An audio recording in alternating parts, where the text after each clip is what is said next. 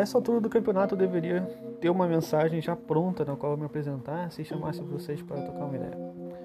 Como eu não tenho saco para isso, meu nome é Lucas Sena, esse é um podcast História de Belo Monte. E se vocês quiserem conversar, sugerir, criticar, dar um salve, meu e-mail está na descrição e meu Instagram, Twitter é lkssena.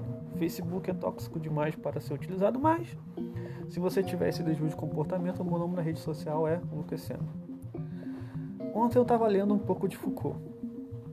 Aqui no Rio, dia 15 de julho de 2020, não para de chover e faz um grandíssimo frio de 25 graus. Michel Foucault, historiador, filósofo, sociólogo francês, que apesar de não se caracterizar como a si mesmo como pós-estruturalista, foi uma das vozes mais importantes das ciências humanas e sociais ali no final dos anos 70 e 80, tempo daquelas desconstruções paradigmáticas.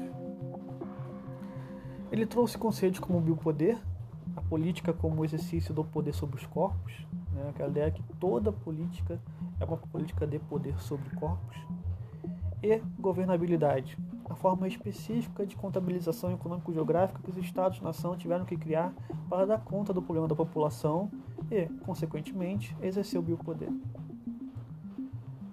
Foucault já foi uma influência em minha dissertação.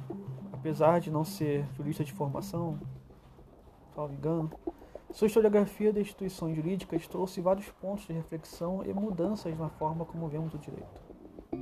Para mim, sua obra mais influente é um grupo de palestras que ele deu aqui na PUC do Rio, em 74, compilada no livro A Verdade e as Formas Jurídicas.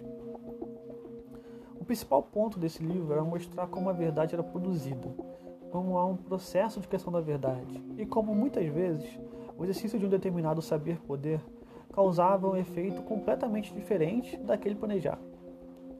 Ele se perguntava, por exemplo, isso ficou na minha cabeça, como que o arcabouço teórico de Beccaria e Brissot, exemplificado pela obra dos delitos das penas, um livro sobre o que hoje chamaríamos de criminologia, super à frente no seu tempo, pedindo a exclusão da tortura, a exclusão de penas cruéis, reformas no, entre aspas, sistema de justiça, né? não que fosse chamado assim à época, mas enfim. E Foucault se perguntava como este arcabouço progressista, ao ser utilizado pelo poder, se tornou o cruel panótico e o estado de vigilância.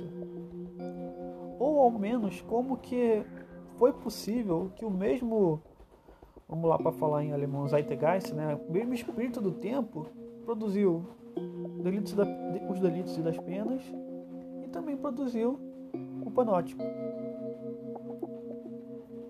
Enfim, ontem estava lendo Foucault novamente, dessa vez o livro Arqueologia do Saber, onde Foucault propõe uma nova forma de historiografia, um novo rompimento de barreiras epistemológicas, para citar Bachelard. Não vou entrar em detalhes do seu argumento nesta obra, mas teve um ponto que me saltou aos olhos. Ele falava sobre uma contraposição entre uma historiografia que buscava as continuidades buscava a descrição de uma sequencialidade a partir de uma origem longínqua, ou seja, uma história que via, para quem for direitar lá, o código de Hammurabi lá atrás, e buscava entender como esse código foi andando pelo tempo, e enfim, como as coisas foram surgindo a partir dele e tudo mais. Uma historiografia que pretendia extrair dos documentos pesquisados uma espécie de intenção espiritual, um significado quando de sua produção e que conseguisse continuar existindo até o tempo da Deep Web. Não que Foucault tenha vivido no tempo da Deep Web. E, em contraposição, uma historiografia que deveria estudar não as continuidades, não essa linearidade por simples, mas ao contrário, as rupturas, as erupções epistemológicas como criadora de saber e significado. Estou parafraseando. Quando estava lendo essa parte, é que eu vou falar melhor daqui a pouco, comecei a refletir sobre esse podcast. No início, meu objetivo era traçar, como o próprio nome do podcast diz, a história de Belo Monte. Né? Como eu já falei no outro episódio, a partir dos do, dados, dos documentos do direito do licenciamento. Talvez com a pretensão de poder conseguir um cenário completo, né? compor um cenário completo de todas as inferências estabelecidas neste procedimento. Entretanto, enquanto eu vou escrevendo os roteiros de cada episódio, sim, esta bagunça, a partir do quarto episódio, se não me engano, tem um roteiro, no qual ao final de todo episódio vai para um arquivo no Google Drive formatado a moda BNT. Estamos com um pouco mais de 40 páginas já, eu passo a refletir sobre as erupções. Né? Ou seja, enquanto eu vou escrevendo os roteiros, eu passo a refletir sobre as erupções. Começo a perceber, lembrando que eu já falei sobre os espasmos lá nos outros episódios, sem, sem conhecer essa obra de Foucault, essa obra que eu estava lendo ontem, e começo a perceber como talvez seja interessante trabalhar esses dados que estou trazendo, não com essa pretensão inicial de tentar passar todos os elementos possíveis. Se fosse assim, talvez tivesse de ter falado exatamente as 133 perguntas que li naquela reunião. Mas, ao contrário, perceber como que eu estou tentando é estudar as rupturas estabelecidas em Belo Monte, as suas erupções. Percebamos, por exemplo, esta nova ação civil pública e sua decisão. Por mais que o procedimento não tenha sido suspenso, ela trouxe uma ruptura. Pelo menos o significado contínuo entre consultoria e IBAMA foi abalado, de um jeito ou de outro. O juízo pediu a cópia do contrato. Ofícios começaram a rolar.